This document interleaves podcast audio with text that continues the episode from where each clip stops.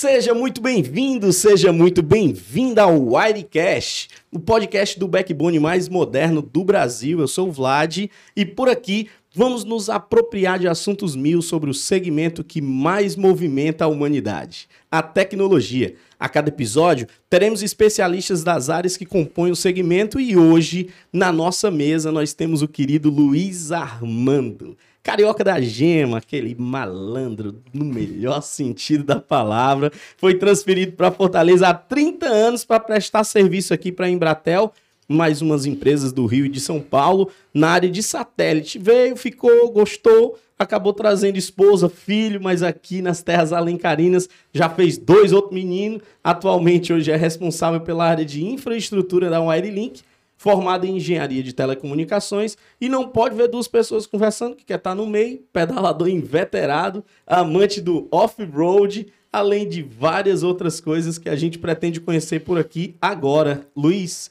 seja muito bem-vindo, meu irmão. Aproveita e conta um pouquinho de quem é o Luiz aí para nós, vai. Bom dia.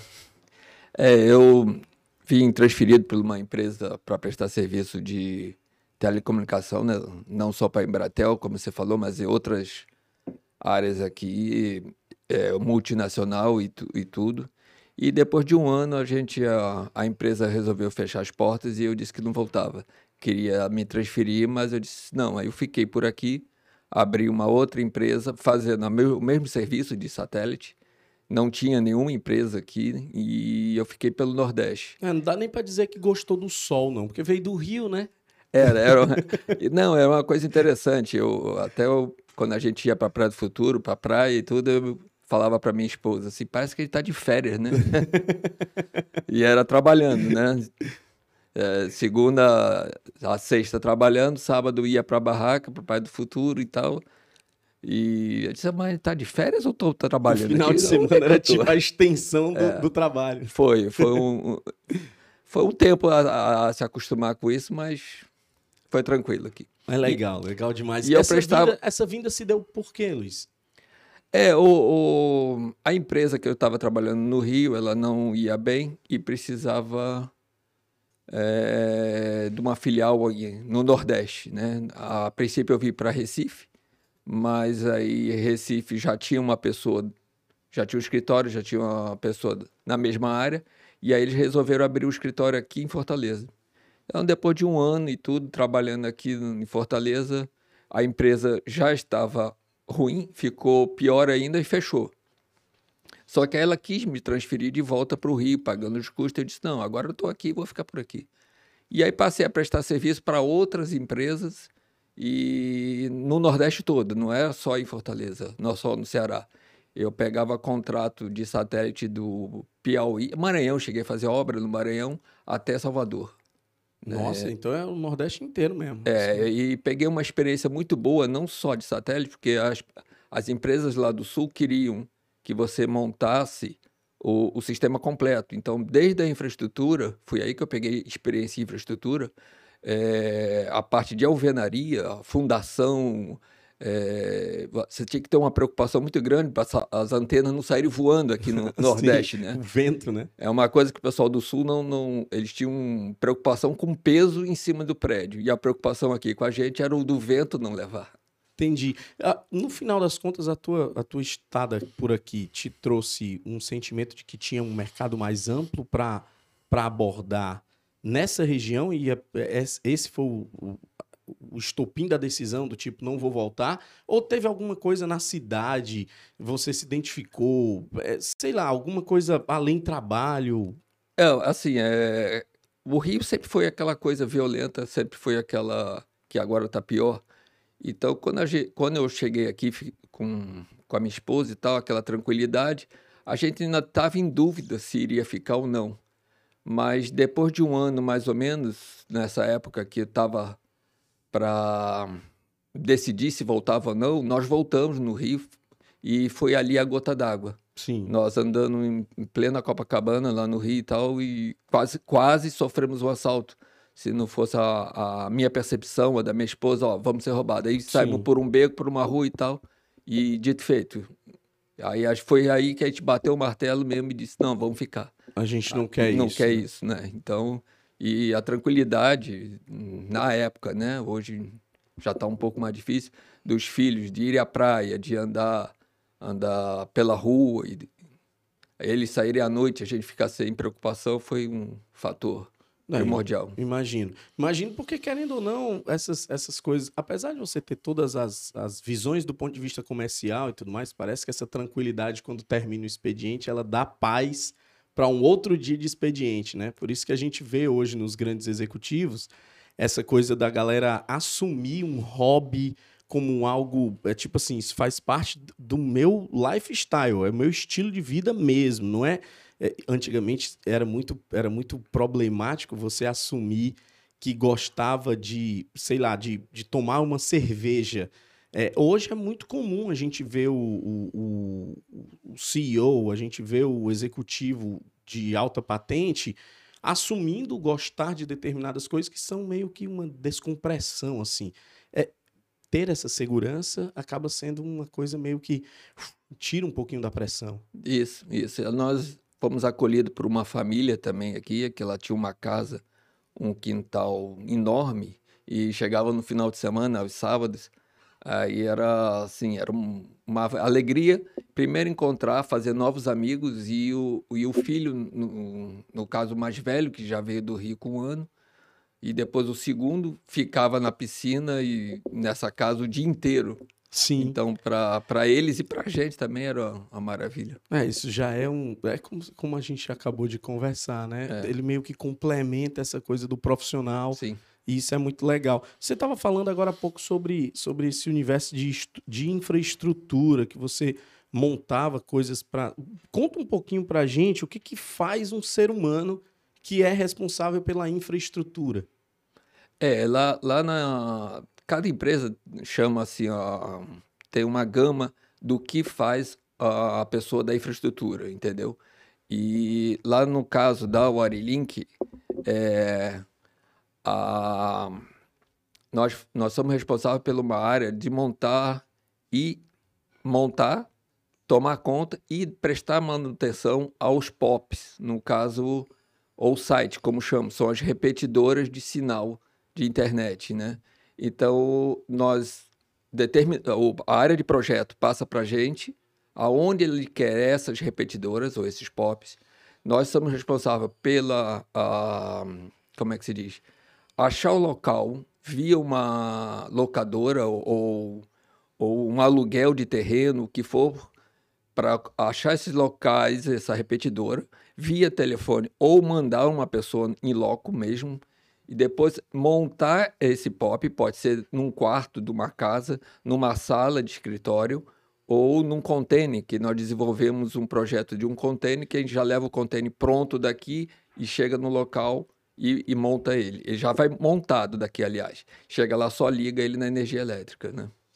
Para que que serve, assim? Você falou sobre POP, site. Pode ser que alguém que esteja nos ouvindo não tenha a mínima ideia do que seja isso. É, para que que serve esse negócio? A repetidora, ela, ela funciona para quê? É, no caso da... Vou dar um exemplo de... Antigamente era via rádio. Então, os rádios, é, dependendo do tipo de rádio e da antena, ele de 50 ou de 80 metros, você precisaria de uma repetidora, porque os, a, pela curvatura da Terra, o sinal a, em 50, 50 metros você tem que ter uma repetição. Ou a mesmo é, o sinal tem que ser amplificado. E, e por isso que a gente montou esses POPs nessas regiões. Isso quando era via rádio.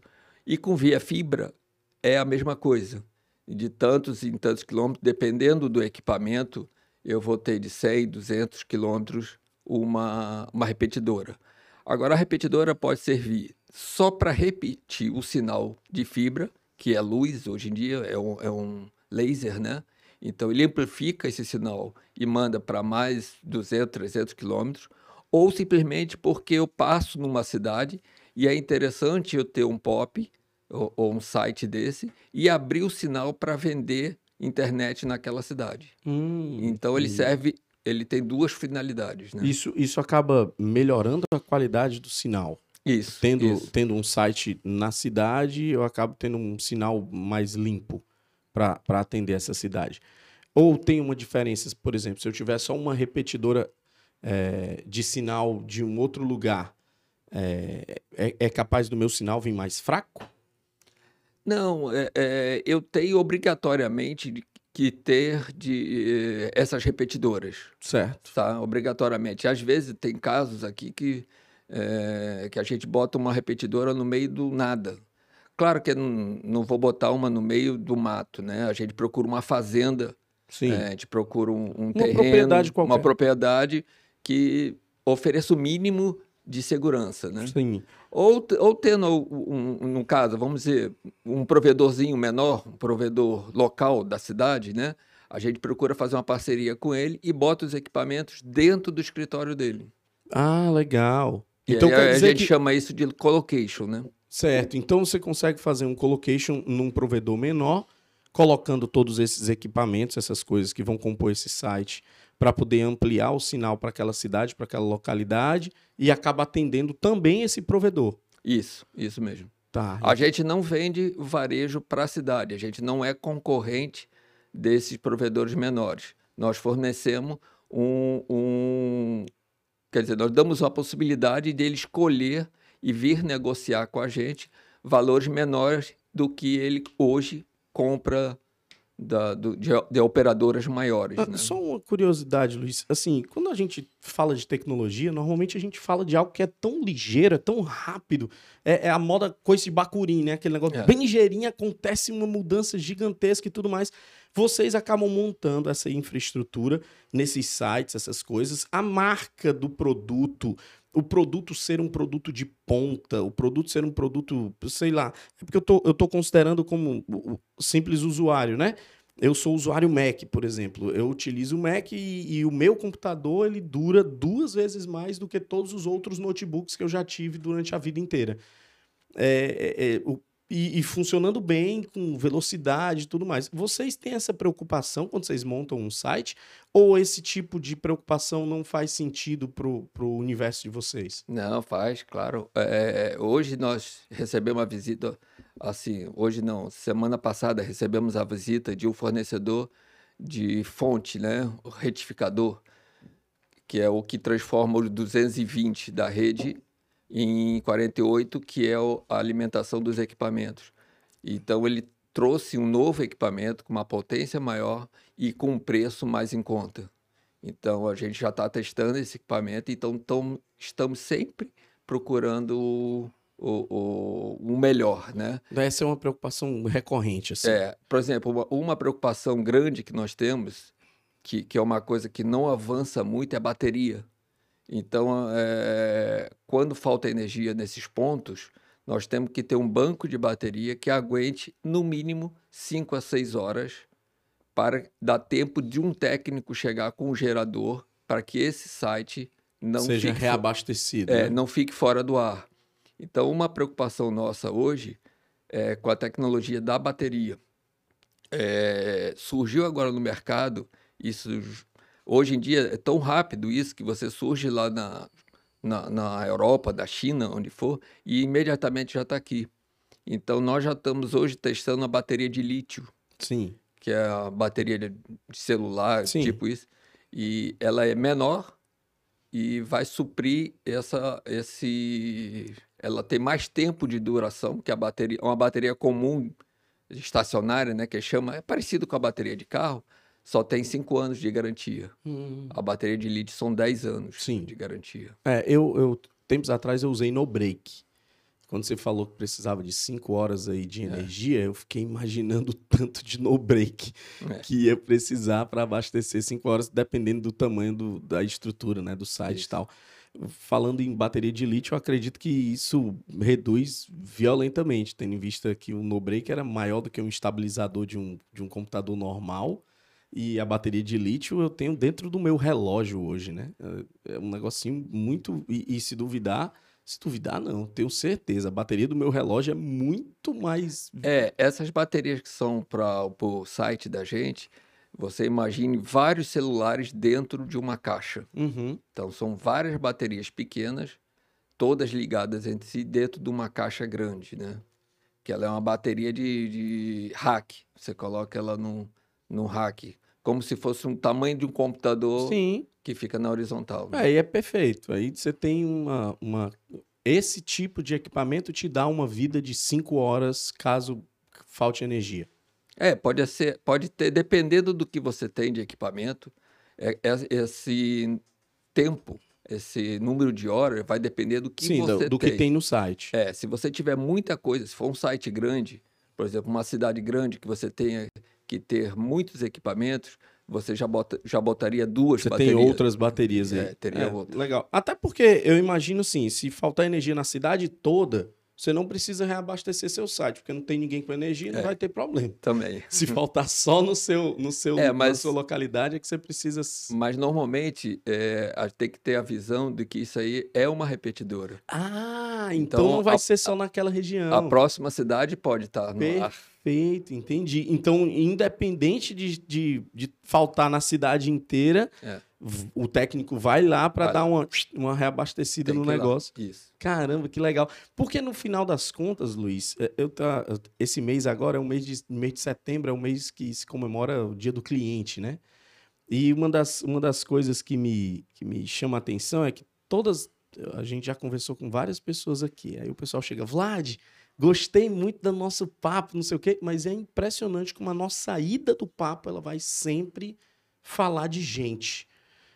Você até agora só falou de estrutura. É o teu, é o teu, é, porque é o core business do seu negócio, né? O tempo inteiro. É, Eu queria fazer uma pergunta para alguém que é de estrutura sobre esse negócio de cliente. Como esse mês é um mês que se comemora o Dia do Cliente, eu queria saber, vocês comemoram o Dia do Cliente na Wirelink? É, pra gente é todo dia é dia de cliente, né? É, a preocupação é 24 horas, 24 por 7, como a gente chama, é com o cliente. Então, hoje, tanto a infraestrutura, também nós temos a, parte de suporte 24 por 7, porque, é, incrível que pareça, normalmente só falta luz à noite. Só falta energia, né, no caso. É. Então, a gente tem que ter essa preocupação com o cliente final 24 horas por dia. É, porque no final das contas, essa coisa de faltar, ficar no escuro é uma coisa, né? Não tem a, a luz em si. Mas ficar sem internet de manhã, de tarde, de noite é desespero de qualquer jeito, né? Então, é, 24 por 7 é, um, é, um- é no, mínimo, no mínimo indispensável. É, é interessante essa história do, do, do 24, do ficar sem internet. é, Antigamente, a gente, quando instalava o varejo, o residencial, a pessoa não tinha nem televisão, poderia ficar sem televisão, mas não poderia ficar sem internet. E é bem assim mesmo. Hoje, então, é que. Hoje mais ainda. Hoje né? mais ainda. Eu, eu, eu imagino pelo seguinte: eu tenho duas filhas adolescentes, né? Elas não assistem mais TV. Elas Isso. assistem streaming. É. É internet toda hora. Mesmo que esteja ligado na televisão, elas não estão assistindo a televisão. Elas estão usando a TV só como um canal para assistir o streaming lá, grandão, melhor do que na tela do celular ou do computador. Isso. É, essa é a linha. Quando você fala sobre cliente, você estava me dizendo mais, mais cedo que teve um- um- uma história de um, de um cara da, da eólica aí. Como, como? É, é, a, a empresa, é, ela no início a gente está atendendo só aqui em Fortaleza, né? E tinha um cliente ainda no início da, das eólicas aqui, dos parques eólicos, é, que ele tinha quatro parques eólicos em Fortaleza e todos quatro eram atendidos via satélite. É, inclusive um deles foi até na época que eu tinha empresa de satélite que atendia. Mas era muito ruim, porque cada vez que chovia, eles ficaram fora do ar. E eles tinham esse problema sério de, de internet, porque o parque era, era numa cidade, uma praia, afastado, e não tinha ninguém, nem Bratel, que era grande no mercado, atendia eles, né? Então, isso foi uma coisa que esse cliente falou- nos procurou, porque sabia que a gente tinha montado o provedor e, e perguntou quanto é que sairia, não sei o quê, para a gente instalar. Então, foi aí que a gente começou a expandir a gente para as eólicas, né? Então, montamos toda uma estrutura de torre, de repetição, saindo daqui de Fortaleza, fomos até o PECEM, do PECEM até eh, Paracuru, se eu não me engano, foi para onde começou. E aí nós entramos com, com a internet como reserva do link deles, né? Então, em menos de, de que um mês ou dois meses, nós passamos a ser o link principal e o satélite dele passou a ser o backup. Então, só quando faltava internet por algum motivo, como naquela época ainda era via rádio, é que entrava o satélite. E depois de algum. Não chegou nem um ano, ele pegou e eliminou o satélite. Ficou 100% no, no, no, com, a, com a gente. E aí foi que a gente começou a expandir. Fizemos, ele fechou um contrato com a gente que todo parque eólico que ele montasse, do Rio Grande do Norte ao Piauí, ele fecharia com a gente. Então foi aí que a gente foi expandindo, porque cada ponto, cada torre, no caso era rádio, que a gente montasse para ele, serviria para atender outros clientes. Então a gente fez um investimento. Ele funcionava de repetidora também, assim. É, cada torre dele. Cada torre dessa era repetidora para uma cidade que a gente coloca... É uma expansão meio patrocinada que vocês fizeram, né? Foi. Pegaram um cliente que acabava patrocinando a expansão para outros lugares. Não, e ele sabia disso. Nós foi um acordo que nós fizemos. Sim, sim. Não, não, nada foi que feito. Que legal, que legal. Você falou agora há pouco sobre não atender o varejo, né? Você até falou sobre o colocation de, de a atuação da Wirelink é nesse B2B, né? Essa é, entrega, essa entrega da Wirelink é para o pequeno provedor, para o médio provedor. Como é, como é fazer parte de um time, Luiz, que, que, querendo ou não, vocês atuam no mercado que é gigantesco, um mercado que movimenta milhões. Os concorrentes, quando tira dinheiro do bolso, eles tiram dinheiro do bolso, eles não tiram 10 reais, né?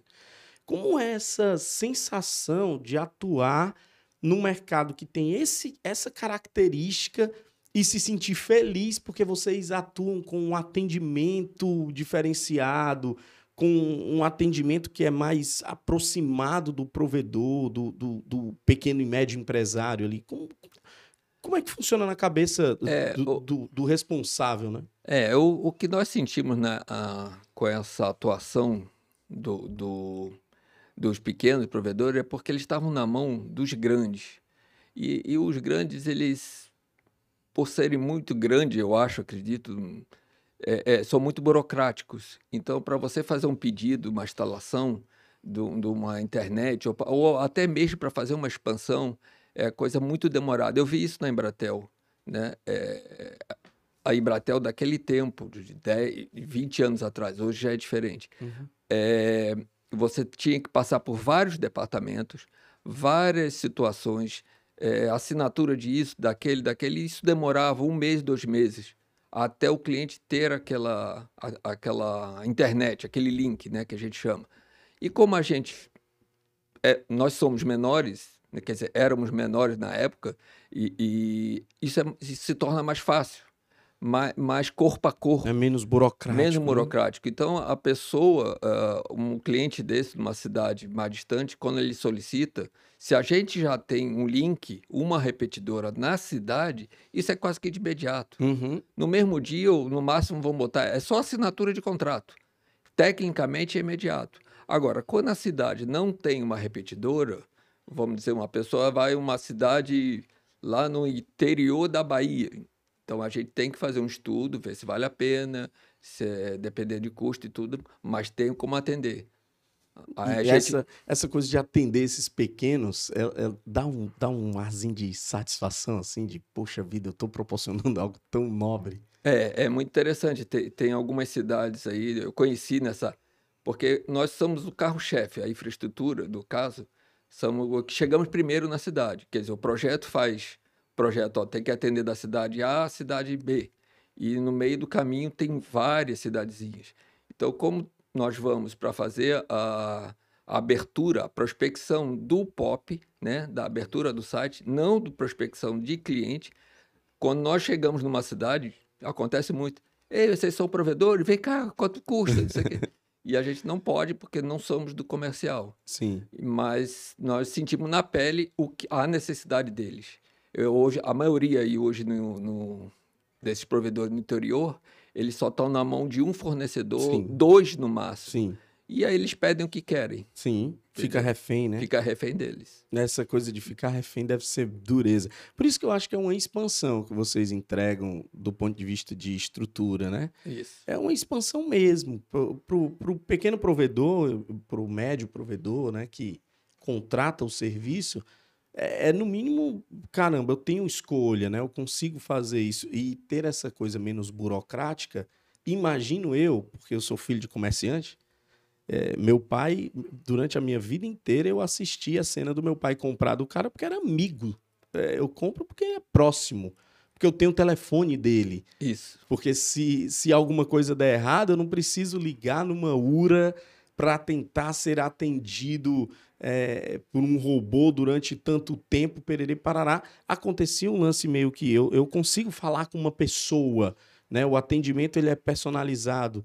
É, essa coisa para vocês, é, imagino eu, né? É um, é um diferencial gigantesco quando se trata desse trato direto com, com o cliente final. Porque o cliente final, mesmo sendo o, o carinha lá da internet na casa dele, não tem contato com a Wirelink. É, ele tem contato com o provedor. Com o provedor local. E isso. o provedor local é que vai ter esse papo é. mais direcionado. Né? E, e, eu imagino que os problemas do provedor local, eles não são os, o problema com você, né? A, a, área de, de infra não é um algo pontual. É tipo assim, aconteceu uma catástrofe, mexeu no meu provedor inteiro.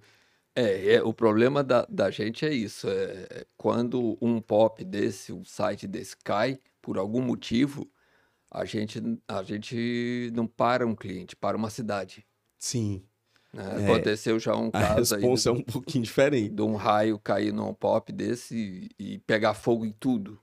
E não foi o, o, não foi um cliente, foi uma cidade uma, que ficou é, fora. Uma né? catástrofe natural, natural, aí que aconteceu e bagunçou tudo. Isso. E qual é o procedimento? Assim, aconteceu um negócio desse, Luiz. Faz o quê? Sai daqui meio Não, de te... técnico e vai resolver de imediato? Como é que funciona?